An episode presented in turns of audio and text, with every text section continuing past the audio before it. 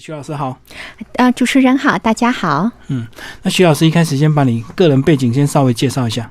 呃，当初怎么样在台湾念书，然后后来怎么样到美国？好的，好的，我是在台湾念完大学的时候才到美国去的。我在台湾念的是英美文学，但是到美国第一个硕士居然是念商科的硕士。嗯，到了纽约大学念了管理硕士，然后在美国考上美国的会计师。嗯，然后在美国商科商业界做了好几年的事情。后来是因为我先生不会讲中文，我心里就一一直在想，那么孩子的中文教育要怎么处理呢？因为我先生是第四代华人移民了啊，所以他完全不会。然后我也观察到很多的在那边的华裔孩子中文。是已经不见的，嗯，但我心里总是觉得语言是个后天学习。如果我们后天的方法对的话，就语言学习应该有一定的水准。嗯，所以在老大五岁、老二四岁、老三三岁的时候，我回到哥伦比亚大学，重新从硕士开始念起，白天工作，白天全职工作，晚上去念书。这样子五年之内把硕士、博士都念完了，然后也在美国任教了十年，从五岁那一班教到十八岁那一班的英文全部教了，然后后来到哥伦比亚大学任教，专门训练美国老师如何教英文。嗯，哦，所以你本来是担心你自己的小孩的中文不好，所以你是去念了一些教育学程，就对。呃，念教育硕士跟博士，哎，可是照理讲，这个小朋友不是你自己从小带的话，你自然讲，他们就理论上中文应该不会太差。你为什么还会有这样的一个忧担心？啊，第一个我先生不会讲中文，嗯啊，第二个其实要是大家如果在海外有朋友的话，很多海外父母就是就算都会讲中文，孩子很多连说的也不会了，听的可能勉强。为什么这么说呢？因为语言学习这个东西啊，呃，老实说，你看一个家里。家庭父母跟孩子每天在家庭交往的时交谈的时间其实不是很多，嗯对，然后到了学校呢，学校是大量的英语进来，所以他的中文的听读跟写是绝对没有存在的空间嗯啊。语言学习如果只是能靠环境的话呢，就会。那件事情就很简单，那我们在台湾的孩子也不用上学校了，对不对？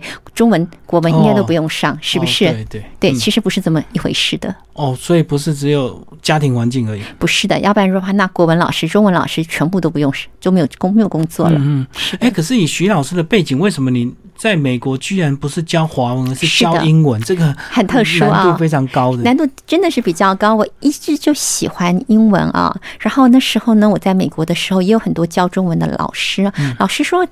到现在为止，在美国教中文都不是都是一件嗯，都是一件还算是呃蛮嗯蛮潮的一件事情啊，也有很多的需求。那因为我当时候的背景还有教法，很容易就找到很好的工作。对对对对但是呢，我一直我觉得这也是很好的职业啊，但我自己喜欢教英文，我也想给自己挑战。我不希望自己因为是华人，所以我只能教中文，这是两个想法。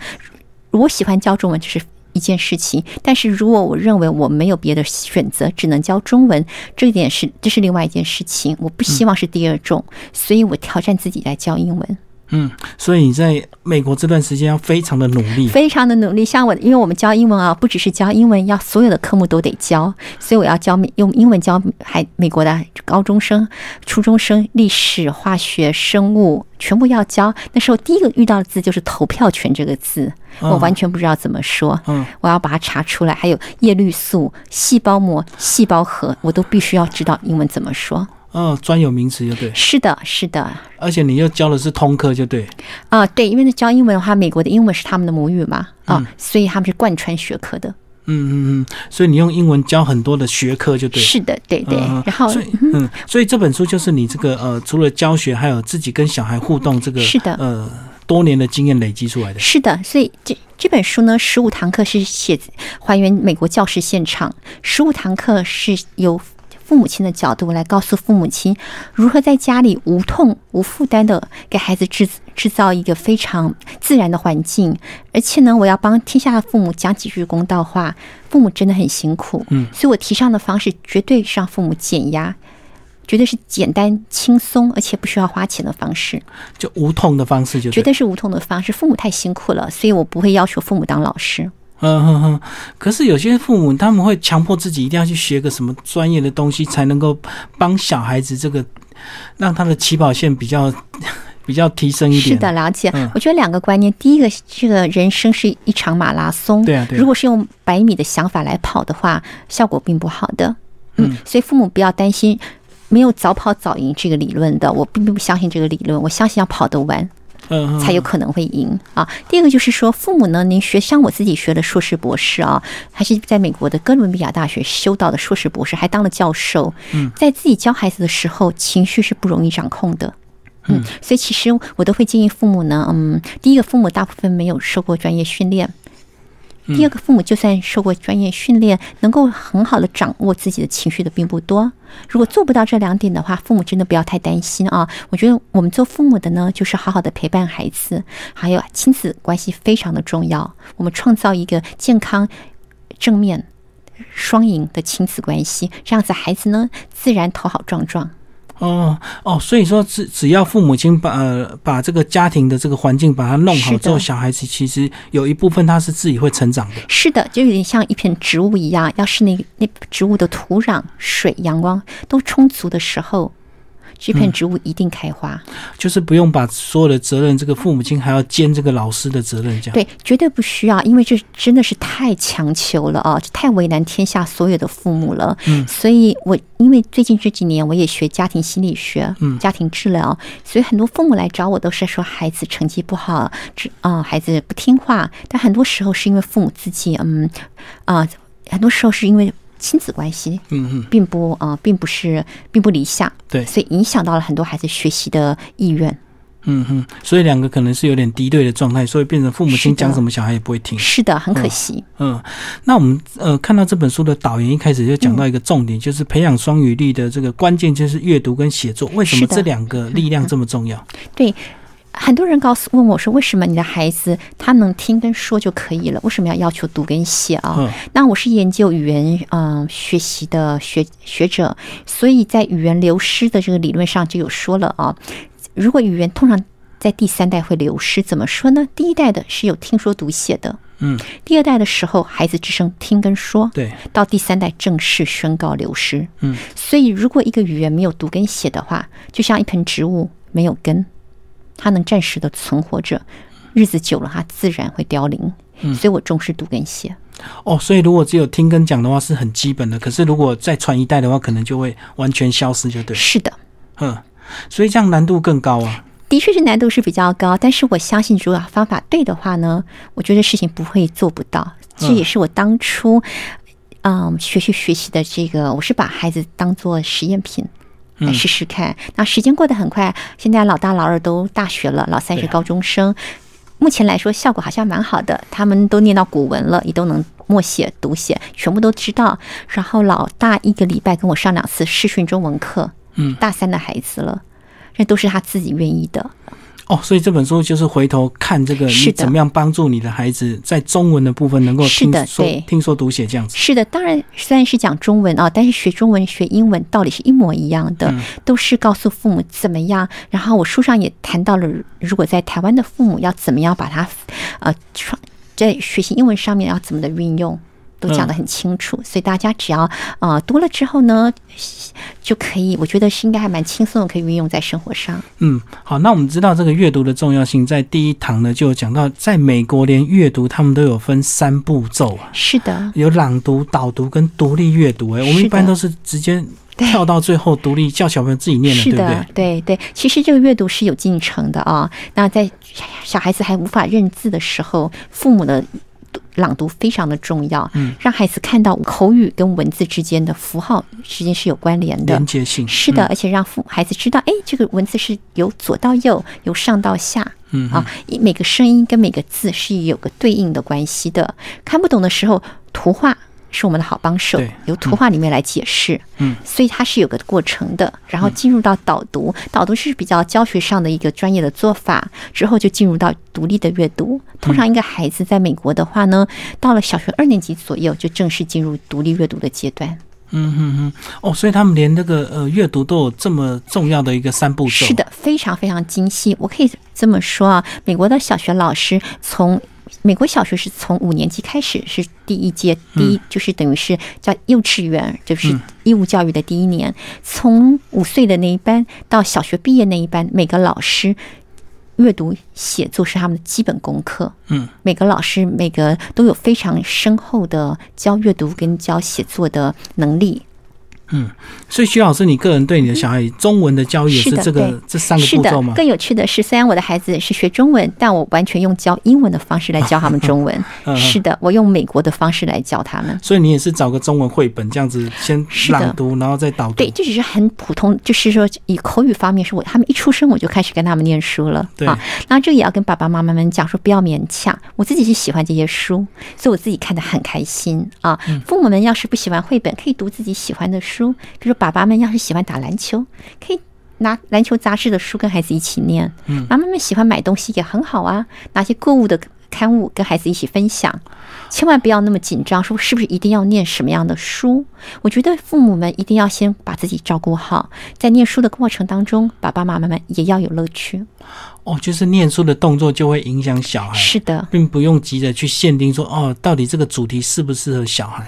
不需要的，我们不需要想说这个会不会熏陶到他的人格，对于他的成长会不会有帮助，会不会帮助他成为将来世界上的伟人？这个都想太多了，不需要的。哦，就是父母要先是达到陪伴自己的乐趣，是的，才能够坚持，就对。是的，因为这是一件长期的事情，如果父母自己都不喜欢的话呢，真的是为难父母了。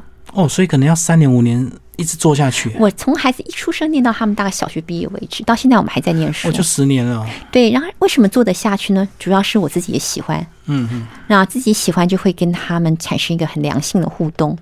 嗯，甚至我们家还会看漫画书，我们会念哆啦 A 梦的小叮当，也是我们念书的范围之一。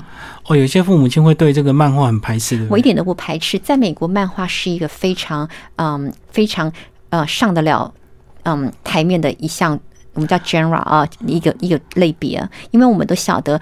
漫画书其实我书上有讲，漫画书的图是个很好的音架，帮助孩子了解他的文具。有些孩子他的语文能力比较弱一点的时候，漫画书这样子的很多的图可以帮助他了解情节。是是的，所以我们家绝对不排斥漫画书。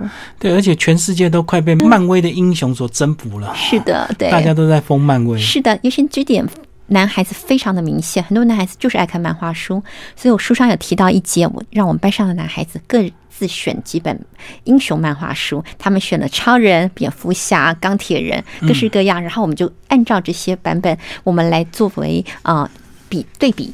他们必须要讲出来这几个超人有什么特质哦是的，然后有什么不一样，然后写成一篇文章、一篇报告，效果非常的好。哦，从他有兴趣的东西，他就会读得很深。是的，是的，他们还下了课还不肯走，继续要继续在这边做研究。嗯好，第二堂课有讲到这个写作教育的三要素，是不是？是的呃徐老师帮我们讲一下，要借助群体合作，要落实写作过程，以及呢，呃，要坚持写作初心。写作不是一个很个人的事情吗？为什么会有一所谓的群体合作？好的，我就想一想，我这每次出书的时候啊，要是我一个人写，绝对出不了一本书，因为一个人在里面待太久了，看不到。见树不见林啊，所以在写作过程一定有编辑进来帮你抓重点，给你说，哎，这边没有讲清楚，要多加几个章节，这边重复了，这边要删掉。一个人，我们中文人都讲一句话啊，文章是自己的好，对，所以要删自己的文章，很痛，像割肉一样的。对所以在美国，他们早就知道这个问题了。他美国的写作从从来就不是一个人的事情，嗯一定是两三个人一个小组，至少三人小组，嗯大家互相讨论、互相给意见，这样才会看得到自己的盲点。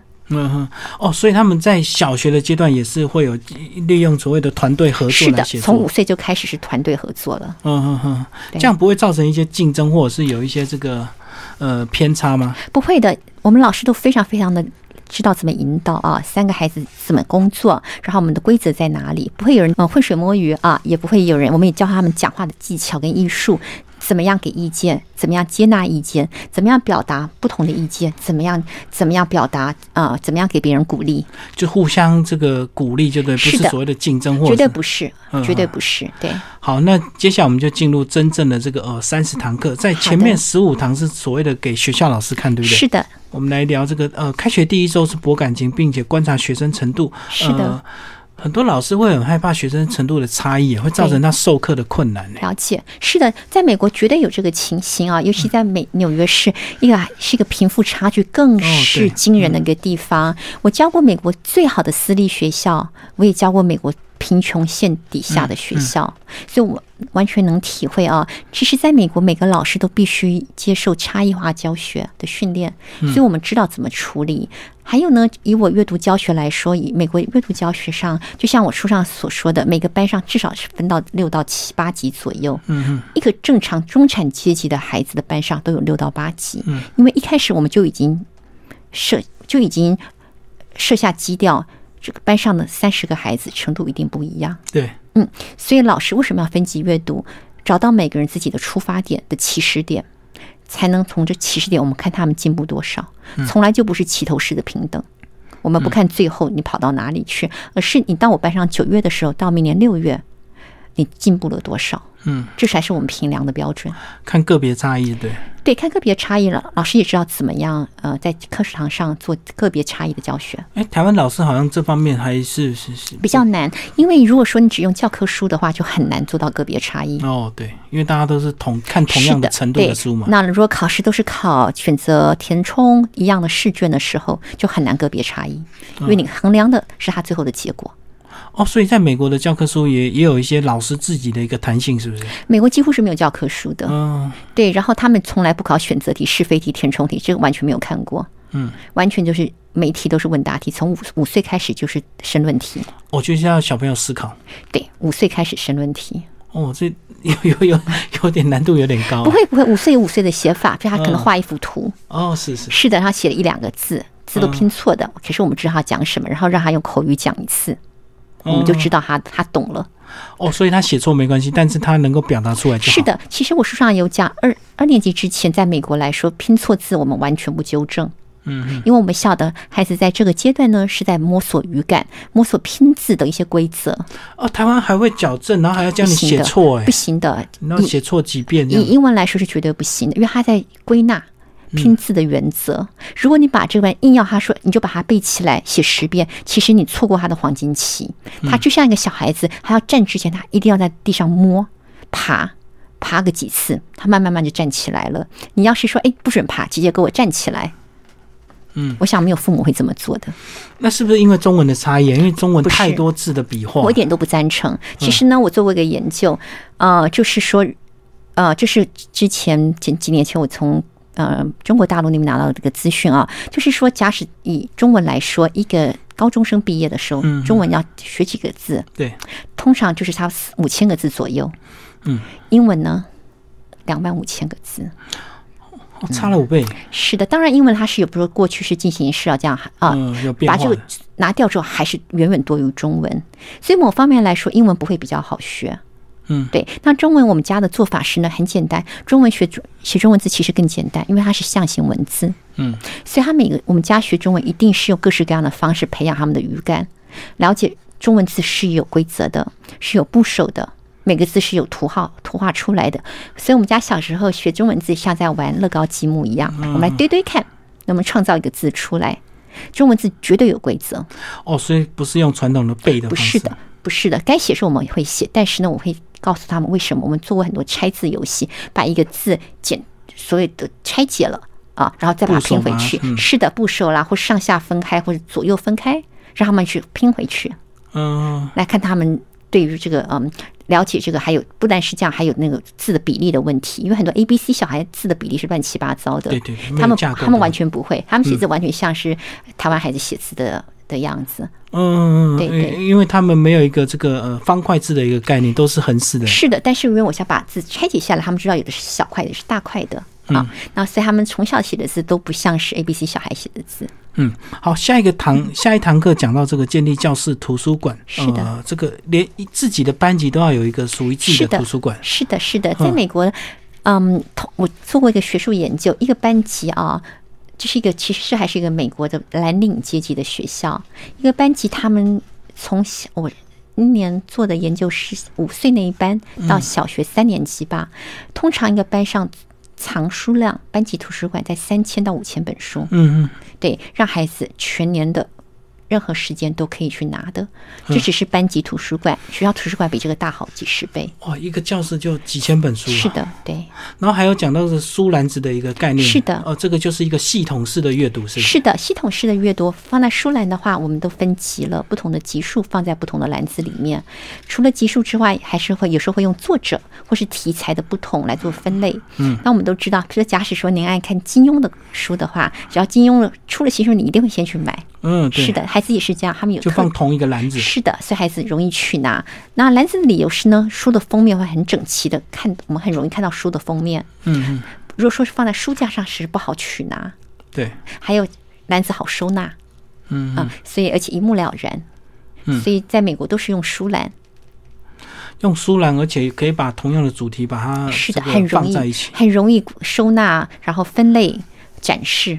哦，所以他拿的时候不是拿一本书，是拿一篮子的书。呃，他他可以就可以篮子里面延伸他的选书阅，读是的，他可以去这个篮子里面找一个他喜欢的书，然后每个篮子都有不同的颜色，所以孩子知道大概什么颜色代表什么样的级别或者怎么样的类别。嗯嗯嗯，好。然后这、呃、还有一个讲到这个晨光时间的这个温暖共读啊，这个累积阅读力，嗯呃，这个共读是呃学校老师也要做的事情嘛，不是只有家长。嗯、其实晨光有两种做法，有的学校会让家长进来。哦，家长所以家长对那读故事对差不多到八，而且是跟自己的孩子念。哦是哦，哦对对是的直接陪伴自己的孩子，是的，其实。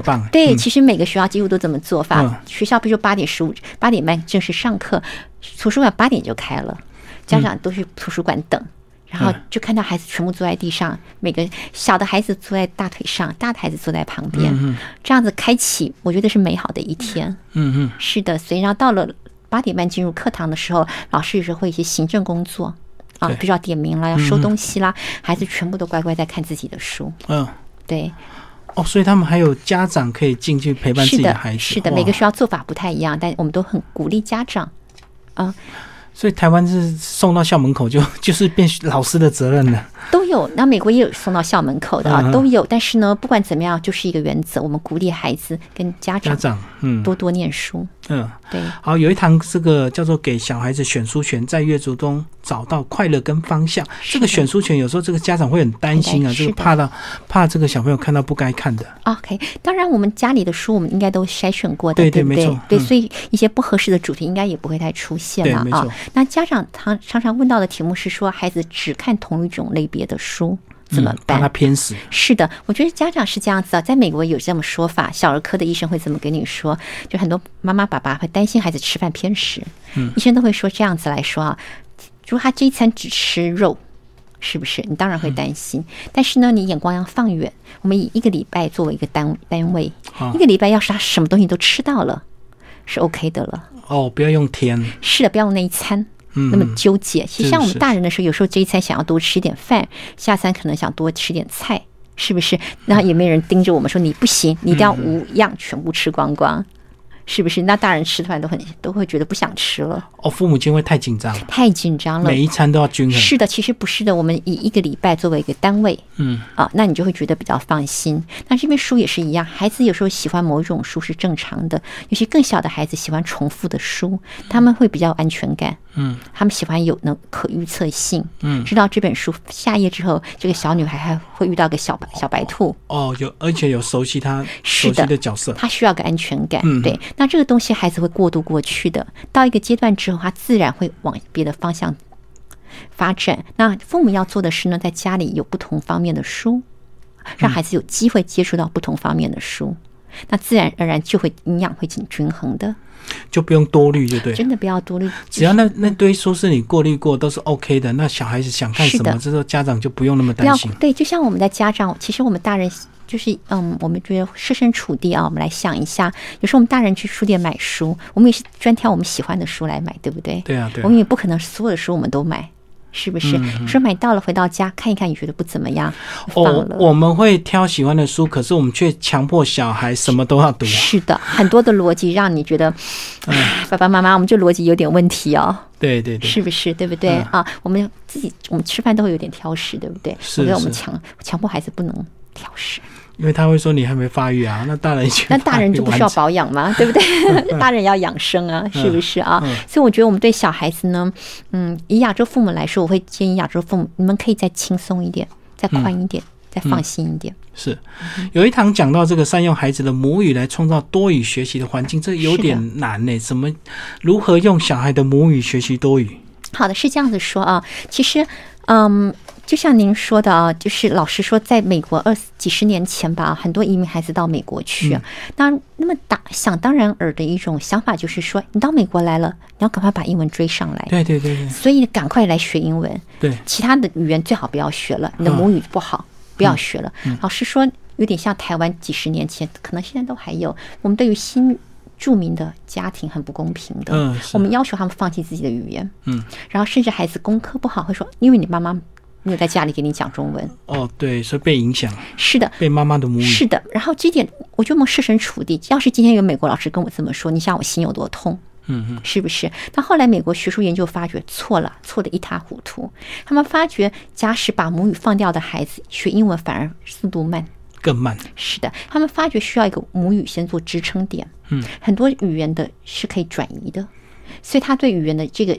语言的这个呃基础，它会转移到另外一个语言，他会知道，哎，这个语言是由左到由左到右，语言的口语跟文字有个对应的，很比如标点符号也是共通的，对，所以美国已经早就放弃原来是英语独尊这个想法了，学术上已经证实了效果不好，所以已经回到说母语一起要并进，并且要保存母语。所以简单来讲，母语好的话，他来学英语会比较快，就对。没错，是的。哦哦哦对。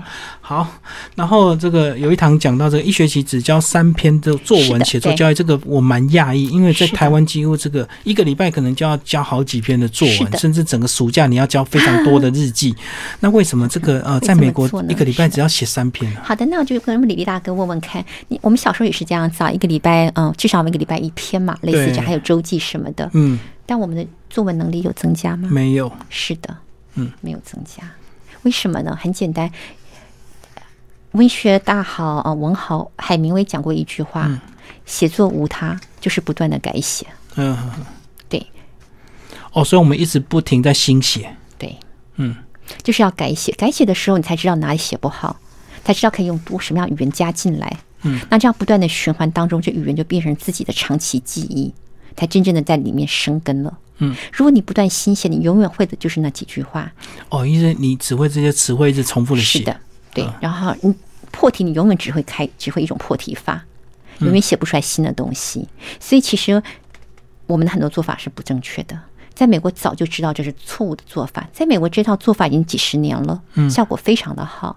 而且他们早就一开始就开宗明义说了，我们不教写作技巧，我们培养作家。嗯。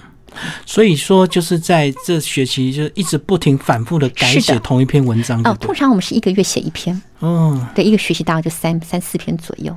嗯，所以这个月这个小孩就要一直不停的改写他的东西。对，然后改写的，他说那多痛苦啊！改自己的文章上割自己的肉，对不对？错啦，因为我们是用小组的方式来改，有时候三人，有时候四人，有时候两人，还要老师跟你一对一的改。然后呢，自己回去再想，然后每天几乎都要改这个稿子啊。那从一他。开始的就是集思广益，都是小组进行，嗯，一直到最后全部，然后老师改，老师在这个评分的时候，初稿、一稿、二稿、三稿全部定在一起，他是看你进步的程度才来给分的。哦，不是看最后那个，我们不看，没有意义。嗯，每个人初稿的起点、起跑点完全不同，就是在乎整个过程，改写的过程。对，而且他的评分标准非常的清楚，然后是用有一个。评分标准是一张纸的，上面有比如文法、结构、词汇，然后一二三四五，每个里面的为什么你是五分，都有很多的证据，你可以勾，老师可以勾，让学生非常清楚知道第一稿我得几分，第二稿得几分。所以老师评分的时候呢，会用最最后一稿，还有你整个的进步的程度。哦，这样小朋友可以知道他到底好在哪里，进步在哪里。对，因为小小时候我们都会觉得说，很多时候作文不高是为什么呢？老师不喜欢我吗？印象分数对不对？主观，主观嘛，这个东西太主观，没什么好说的。错啦，写作是一件非常客观的事情。嗯，好，下一个章节讲到家庭篇呢，这个亲子同心来建立美好双语的环境，十五堂课。哇，我相信这个很多徐老师你自己个人真实的经验，对不对？是的，都是我亲身的经验。嗯嗯，哎，可是有时候你既然三个小孩，他们有时候这个语感或先天会会有，不是会有差异吗？的确，我三个孩子完全不一样啊。其实老二来说，小时候还有一点点阅读障碍。嗯，对，读得慢就对。对，读得慢，然后他是不太讲话的孩子，所以语言发展对他来说，啊，不是一件是一件比较有挑战的事情。嗯，对。然后三个孩子喜欢的书也不一样，所以三三个孩子每次都觉得是重新归零。嗯。对，所以你三个都是用不同的模式，就对，不能够一同一个一直套。我觉得说我的主轴是差不多的啊，主轴很清楚了，就是就是第一个，我不会牺牲亲子关系啊；第二个，我会用呃学术上有学术上经过学术证实的方式，我才会用，我不会用一些偏方，是不用偏方，或者我小时候复制我小时候不对的经验。嗯，其实我们小时候的一些方法不见得是正确的。啊，第三个我了解他们是在国外学中文，所以跟我小时候学中文是不一样的，我不能这样子的要求。对，然后第四个我知道这是个长期的呃一项长期的工程，对，所以我不会以今天、明天、今年、明年的来他们的呃成果来论成败。现在老大已经大三了，他还学了“生于忧患，死于安乐”古文都可以的，对，也会背，对，也会写。嗯，是的。听徐老师这样分享到现在，好像呃，你清非常清楚知道什么时候重点该抓，什么时候该放，对不对？那我觉得这样听起来，好像台湾的家长是比较难过度紧张，是不是？对，一般来说，亚洲的家长普遍过度紧张，而且非常非常的过度。我时常开玩笑，对我说，我我每次来跟家长讲话都是，嘿，我来收金的，我给大家收金了，不要怕，我们不要活在惧怕的恐惧当中。嗯啊，我们需要给孩子多点空间。亚洲的家长普遍的通通病是不给孩子空间，孩子空空间给的太少了，就排太满了，太满，然后也不信任孩子，嗯，不相信。说很多孩子家长说，我不抓着还得了，抓着他现在都都已经这样子要死不活了，不抓还得了？我通常就说，你怎么晓得你放了他不会比较好？嗯，哦，因为这是一个循环，就像李大哥您在公司公司上班，对不对？要是你老板整天紧迫盯人。然后对你，嗯，就是指点来指点去的，是不是？然后也不问问你的想法，你会不会立刻换工作？嗯，会。是的，但是我们不能换父母。对，所以只好用负面情绪对抗。是的，是的，或是说啊，那我就你要我做什么，我就反方向跟你做对。是的，对，很可惜。嗯，对。哎，有一篇讲到这个建制家庭图书馆，让小孩爱上阅读，这个好像是我们这个比较通病的，就是父母自己都不爱看书，可是只会强迫小孩赶快看书。真的，我觉得我们大人，我觉得当小孩也很也很委屈啊。很多大人都嗯，都很多双重标准啊。对，大人在划手机，叫我们去做别的事，叫我们去念书。对，所以我觉得父母本身，嗯，应该这么说啊。如果父母，我并不是要求，我是觉得父母本身要找到自己喜欢的书。啊，自然想要去念这个书，这样子才是真正的，而不是说为了好像说，哎，徐老师今天这么说啦，回家赶快我赶快看一本书啊。我觉得父母要是在书本中找到自己喜欢的那个点的话，就变成一个很非常，我觉得是一个很诚恳的一件事情，嗯，才会有效果。因为其实其实孩子很聪明的。嗯，你要装的话，他马上给你抓出来的，他都知道你在做什么的。嗯，对，所以希望父母，嗯，我觉得父母，因为书上女儿给我写了一篇自序啊，她说，念书是她跟我之间最美好的回忆。嗯嗯，对，那这个我觉得以书来增进亲子的关系，第一个真的不贵。啊，是啊，是啊，而且太多好处了，孩子的成绩一定一定是很好的，然后你们之间的亲子交流不会有问题的。像我孩子到了差不多十二三岁，女孩子爱看一些那种漫画爱情书嘛啊，我们就很多话题可以聊了，聊到怎么交男朋友，嗯。啊，怎么样处理嗯感情问题，然后男女生表达感情不一样的地方在哪里，多好。哦，我觉得这个差异是，当如果是你们一起看电影或一起看电视，那个是好像被动的接受资讯，对不对？没有互动的交流嘛。对。那看书两个可以讨论，可以讨论。但事实上，我们也会结合电影啊，也是我们看的书会找电影来看，对，然后会讨论，哎，书跟电影它的差异差异在哪里？对，你会怎么？如果假设你是导演的话，你会怎么样表达这本书？哇，听了这样讲，好像父母亲要先让自己能够调整到一个这么好的一个状态。因为我我我看过很多父母亲都已经忙着赚钱，他根本没有时间陪伴共读啊。了解，那书上我也提到了，其实我了解大大家都非常忙，所以我建议大家随身带着书，等捷运的时候哦，零碎的时间是的，等公车的时候，在餐厅等吃等上菜的时候、看医生的时候，一定一定都有三五分钟的零碎时间。嗯嗯嗯，一天之中要是有几段零碎时间，加起来可能就十五分钟、半个小时了。嗯。哦，因为我们现在可能没有完整的时间。是的，对。然后，所以零碎时间可以好好运用。然后，孩子小时候，我倒觉得上床之前把他们带过来，坐在我们家三个孩子嘛，所以坐在一起，总共四个人，然后床上摆满着书。嗯嗯。我现在想起来还是觉得蛮 蛮蛮要掉眼泪了，很温馨，就很温馨，很怀念，很怀，真的很怀念。嗯，所以徐老师，这个呃，你自己的小孩这样的一个教养过程，主要就是针对中文的部分吧？是的。在英文是不是他们本来只要配合学上美国教育，就能够让他们有一个很好的程度？呃，这个答案应该是说是，也可以说不是啊。当然有学校的带，就像这边的中文教育啊。对。家长不用太担心啊，但是呢，中文教育每个人都会说中文，但是不见得会写作。哦，对对对，是的，还有阅读也不太一样啊，嗯，所以这点也还是要带领的。所以在他们英文教育上面一样的，我们看很多的书，而且他们看什么英文书，我跟着看，嗯，所以我跟他们很有话题可以聊，嗯。对，那你一天时间怎么安排？就是什么时候要要轮到今天要教英文，明天呃这个什么时候要跟他讲中文？了解，在家里，因为我先生只会讲英文嘛，所以我跟他们几乎都是讲中文。对对，然后他们这也很少见，他们三个之间也是讲中文。嗯，就我们传简讯都是用中文的。哦，那你先生会不会很很？呃，还好现在有 Google Translate，所以他大概 那个马上翻。对，然后孩子会帮他翻译一下，孩子就叹一口气说：“OK。”就跟爸爸巴拉巴拉讲一堆。嗯，对对，所以还蛮有意思的。然后三个孩子要是不想让我们知道秘密的话，他们三个就用西班牙文上场。哦，我们就听不懂了。学校有学，是的，我们就听不懂了。对，然后然后，所以基本上我是用中文跟他们交流比较多啊。但读书来说的话呢，我倒是觉得说父母不要太担心，因为父母也是有心情的，对不对？对对。看父母的心情啊，你可以想念什么你就念什么，不要太担心的。因为爸爸妈妈你们要先开心，孩子能感受到这股阅读的喜悦。啊，念什么其实没那么重要。嗯，对。哇，听完徐老师这样分享，好像在整个这个过程哈，就是一个很自然的学习，并不是那种哇排好课表，然后每天要很不可能按表操课，不可能，实际上做不到。可是台湾的教育都是这样啊，不管你是上补习班，或者是这个妈妈帮你找家教，都是排满课程了。对，其实我觉得大家都啊。蛮可惜的啊！当然，在学校是本来就是有节奏了，这是这个我能理解。但当学校的问题，我们要可能要另外一个单元来谈这个事情啊。你家家里来说的话，大家回到家其实都累了，对不对？嗯嗯。妈妈爸爸也累啊，是不是？那么全家应该是一个很自然、很放松的状态下来享受读书这件事情。嗯，对。然后你这本书当初写的时候，就是针对台湾的这个家长嘛？那时候呢，我只是想把我知道的。写下来，嗯，要不然我觉得再不写，我真的要忘掉了。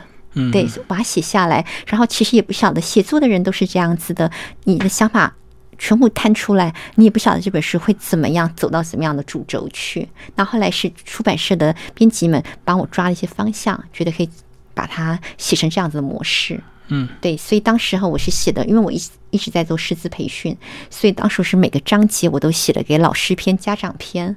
哦，相互相对应。对对，那他们把他们用另外一个角度来说，把所有老师片拉出来，所有家长片拉出来，然后做一些调整。嗯嗯，那当初为什么会会会想要这个出版社会会找到你去写这样的一本书？其实我觉得对台湾的这个家长还蛮受用的。谢谢你啊，因为之前就是嗯，我在亲子天下写专栏也大概两也两三年左右了吧啊，所以认识了他们，也了解我在在那边比较特殊的经历。哦，所以你直接在美国交稿就对。对对对，我都是在美国的，他们也觉得说，哎，一个一个，其实我就是在美国，我就是个外籍新娘。对对对，我在外籍新娘教英文，教他们的母语，等于说在台湾有个外籍妈妈啊，在这边教中文，没想到师大教我们的国文老师怎么教中文。对，是一样的逻辑。对，但我这里我要感谢美国人，我觉得他们够，我觉得他们很宽宏大量，而且就是嗯，就是看，哎，你有资，你有学历，你有经历，让你施教，你都没有问题，那 Why not？当然来了，他们完全不会因为我的种族、我的皮肤，完全不会。跟老师，你从五岁教到高中，那是的，应该有不同的程度吧？非常的不同程度。那时候很好玩啊，那时候教五岁，因为我是这样子的，那时候我是教英文科嘛，所以一次要教到三到四个年级。嗯，他每次教完之后，有时候是校长会调动人事，嗯，有时候我教完我就心痒，我说校长，我想试试别的年段了。嗯，我自己。自己一直是自比较我挑战是的，是的。我说我很想看看我能不能把这个五到十八岁连起来，嗯，所以刚好每个阶段都教到了所以是不是越高年级就越难？是不是？不一样的难法。哦，对，五岁的孩子进来，美国的孩子五岁都是大文盲，嗯，全都不识字的，对不像我们这边已经认识汉字两百字了，嗯对的，没有，完全没有的啊。所以开始的是从零到一，嗯，对，也并没没有那么简单啊。一个孩子完全只会口语，不会认字的时候，你怎么嗯做啊？那到了当然初高中的时候，做一些论文的写作。啊，什么让这个孩子他的论文发展的更好？因为孩美国孩子一天到晚在写论文，嗯他们历史课都在写论文，那动辄就十页八页的这样子写是，对，要做输入啦，然后要做要辩证，所以都不太一样。跨学科更难了，因为我必须跨到生物科，嗯别的这个专科是。的，跨到生物化学都得跨过去。那你要应付这个比较高年级的情绪问题吗？啊，我第一年教的时候是一个高中生，第一次上，然后那因为我是新老师，所以他们给我教的一般是全班学校没有人爱碰的、不敢碰的班。放牛班嘛，是的嗯我第一堂课时候就知道不对劲，因为上完课学生已经站到桌子上来了。嗯，嗯美国孩子高头大马的就，挑战你，就是是的，他们都已经十七岁了，每个都比我高大。嗯但这班是我最爱的这一班，我把他们整个扭转过来了。嗯，对，所以我一点都不担心，花了多少时间？就是两一个月吧。一个月就把他们没有等于驯服，是不是？是的，嗯因为我第第二堂课我就知道不，第一堂课上完我就知道不对劲了。嗯学生就什么啊、就是非常的脚头老大都都出来了。对，我知道这班不对了啊，嗯然后回去打听一下，每个老师都对我露出同情的眼光。他说你是新老师了，嗯你就磨练一下，就没有人敢敢敢带嘛，就只有留给你了。嗯第二堂课我跟他们说，我去去探听过你们了。嗯嗯我说呢，但是呢，我不相信他们说的话，我不在乎，嗯，我跟你们重新认识。哦，所以他们应该蛮讶异的，对，对。我说我不在，我不相信别人说的，我只相信你们。嗯。对，那你这班后来高标准伺候功课给的特别难，之前老师全部放弃的，哦，以前给太简单，他们也会觉得老师反正已经瞧。不起我了，是的，所以然后把几个角头老大一个一个一个一个收服。嗯，嗯我很开心的，然后跟他们建立非常好的那个感情，非常好。后来我们教完那年，他们都掉眼泪了。所以他们其实会这样，其实背后都有家庭的因素，是的对不对，？不只是，其实那个学校是个很好的学校，嗯是老师的因素。哦之前两个年级的两个老师对他们并不会教，嗯两个老师很，我必须很这么说，嗯。很遗憾的说，都是亚裔老师，都是从亚洲过来的老师，嗯完全不懂孩子的心理，完全不尊重孩子的想法，是用很强加的方式来教学的。是不是因为他自己过去是这样强迫自己盯出来，所以他就是用的这种方式教下去？对，很多老师是这样，很多家长也是这样子。嗯那这里我要帮所有的爸爸妈妈还有老师说几句话啊？为什么呢？因为老师说，像我长从小长大的也是比较威权的教育，嗯，啊，那如果在这样子的话，我们很容易复制自己的经验，对对对，除非有后来有一些自己的觉醒、自己的成长。啊，那老师来说，你的师范教育可能也是比较传统的教法，嗯，所以你到教孩子的时候，你还是走不出那一套，顶多调整百分之十、百分之十五就了不起了。嗯。所以很多是换汤不换药，是啊，那很多是复制自己负面的经验，嗯，很难把正面都是负面的经验带进来。对，啊所以那些老师他就很权威的方式，在美国完全行不通。嗯，是的，然后我也不赞成，就是不合人性，不尊重孩子，也不也不尊重自己的教学法。哦，因为他当初也是被强压出来，有可能我那老师所以他才两个老师我不熟、嗯啊，但是呢，我可大概我猜得出来为什么。因为后来有个老师中途中途又被 fire 掉，校长跟我说：“你去接另外一班吧，那班又又不行了。”嗯，然后也是因为老师讲了一句话，说：“嗯，基本上就说某某某，你我不喜我不想教你了，你不要在我班上。”这么一句话，也是一个亚裔老师，也是从亚洲过来的老师，当场被校长换掉。嗯，不可以讲这种话的。对，其实每个孩子都是想学的，是，老师要去了解为什么孩子不想学。嗯嗯。那徐老师，你个人因为牙医的身份，你在整个这个过程，你有感受到一些呃更需要克服的一个地方吗一？定有的。第一个，我觉得第一个我个子很小哦，嗯然后呢，声音讲话又比较小声。比较温柔，职场上对，有时候会觉得，嗯，会不会有人就是觉得啊，当做我不存在啊？嗯那我觉得牙医的话呢，女性的话，嗯，有有句话很有意思，她说，当一个桌子上没有你的，就是大家那个桌子上没有你的椅子的时候啊，嗯，你自己带一张椅子过去，哦，了解。对，我觉得自己要主动一点啊，然后呢，脸皮厚一点点啊，然后遇到挫折的时候，不要认为是大大家针对你。我觉得这世界上本来就是，嗯，尤其到了年纪大点的时候，不是每个人都会跟你有一样的想法啊，然后也不是每个人都是你的朋友，对不对？不是每个人都那么善良。嗯，或是说每个人的想法不一样，对不对？所以你也不能理所当然，你觉得一进去大家要为你起立鼓掌，是不是啊？那所以我觉得我们持平，然后知道说，其实你自己有自己的方向啊，然后耕耘下去就是这样子。嗯，对。老师现在讲的很轻松，可是应该 这么多年应该不是那么轻松吧？对，我想，但对，是的，但我想每一个人的人生都有这种酸甜苦辣，都有，对，所以我觉得都蛮好的。然后比较难过的时候，就嗯，哭一场都好，对不对？嗯，放空都好。然后明天又是美好的一天。那徐老师，你这么多年在在美国这样子，你你觉得你最大的成就是这几个小孩子吗？还是你在职场上或教育上？怎么说呢？我觉得不要说成就好了，我觉得最大的受益者是自己。嗯，是对，因为我在。这样子的这几年当中，我觉得看到自己的缺点，嗯，看到自己的不足，看到自己的局限，也能理解，其实我们都不完美，嗯，我们然后不完美真的很 OK 的，嗯，对。那因为有这样的理解之后，我学了更多的心理学，我觉得我能带来很为父母、很多父母跟老师还有孩子们带来很多宽慰，有宽慰之后才有力量，才有改变，嗯。对，所以我觉得不敢说成就啊，但我觉得说，我觉得我自己是个很大的受益者。嗯嗯嗯，对，因为你能够勇敢去面对这个现实的一个环境，就对。啊，怎么说呢？因为有时候有时候也不是勇敢，你说遇到你要怎么办，对不对？你就只要想办法要对想办法解决嘛啊。然后我觉得老天给我。一条有一点点奇怪的路，对不对啊？就是一个小女生跑到美国当教人家老师教英文，对啊，对，是真的有点奇怪啊！我从来没有想过我会到哥大去当教授，我从来都没有想到，这是太遥远的事情。是，对，我在到大学都不晓得哥伦比亚大学这个东西，因为以前那个年代比较没有那么呃，没有那么资讯没那么没有发达嘛啊，我真的不知道，我也从来没有想过。那所以我觉得还。我觉得想要，我不觉得是成就，但是我想要跟天下的父母，尤其亚洲的父母说，你们对孩子可以再放手一些，再放心一些，有点信心，孩子有自己的路。嗯，我当初走这条路是很很多人不看好的，我学文学嘛，对啊，我父母非常的反对。嗯，他说你学文学要做什么？我他说那个年代呢，我们学文学，除非是念师大，可以当老师。对对对。那之后我妈妈说，那你只能当秘书喽。嗯，对，但我觉得。孩子只要有这个热情啊，他一定会走出自己的路来的。嗯，对，所以我觉得自己是很大的受益者，那也希望能够帮助到其他的人。而且老师，因为你有三个小孩，所以如果你不管在职场上或者是怎么样遇到问题，其实回家带小孩就是一个很好的一个。方法或很好的一个借口，对不对？根本不用一直在职场上或者在教育现场上一直这样子翻滚。是的，我完全没有。对我开玩笑自己说，我自己不是一个很有母性的人。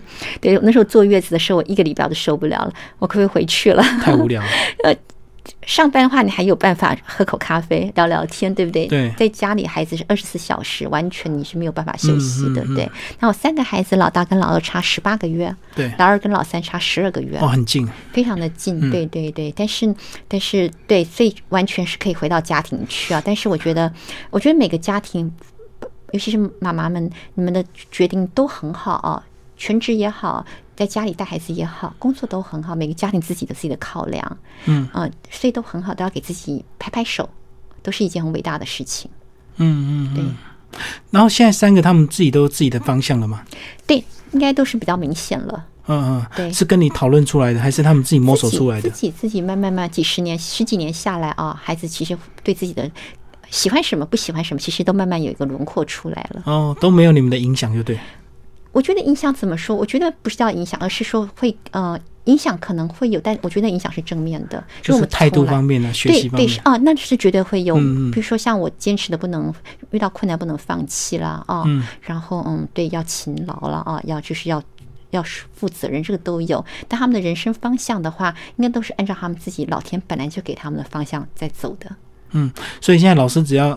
做好自己的一个职场规划就好了。对，我就觉得说，爸爸妈妈们其实不要太担心。我觉得父母把自己先照顾好，对孩子就会头好壮壮。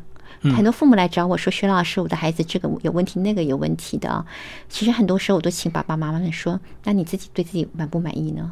嗯，很多是对自己不满意的。对对，那自己不满意，有时候会把这情绪强加在孩子身上，移转到小孩身上。是的，那其实家里孩子本来没事的。反正搞得全家都鸡飞狗跳。是的，是的，所以还是回到有快乐的父母才有快乐的孩子，有快乐的老师才有快乐的学生。嗯，所以老师这本书真的还蛮适合这个随时阅读的哦。希望如此。虽然看起来乍看之下好像感觉文字很简单，可是 可是我觉得这个当你这个不同的体悟，这个不同的心情，不同的场合看，都会有不同的一个想法。谢谢我写作的人其实很担心自己写的，嗯，会不会让读者接受啊？对读者有没有帮助？对对，因为我们在这本书看不到很多这个教育的这个理论，很艰涩的那些文章，都是老师很扎实的这种呃陪伴出来的一个真实的经验。谢谢你，因为我自己写是希望像白居易一样，就是老叟跟三岁孩子都看得懂。然后我也受林良爷爷的影响非常大，我希望用大家都懂的语言，嗯，讲一些事情，不说教。但是看完之后，你会有一点点心里的感动，还有一些想法，然后希望这股淡淡的、淡淡的、嗯，稳定的力量，然后这个虽然也许不是很浓的花香，但是有淡淡的茶香，可以、可以、可以维持下去。而且我觉得，特别是有时候你可以换个角度看，有时候当做老师的角度来看，有时候当家长的角度来看，这样是的，是的，这样也许很多这个纠结在你心里的问题会。会突对，希望如此，真的希望如此。对，好，今天非常谢谢我们的呃徐亚玲老师为大家介绍她的新书《教出双语力》，亲子天下出版，谢谢，谢谢大家，谢谢主持人。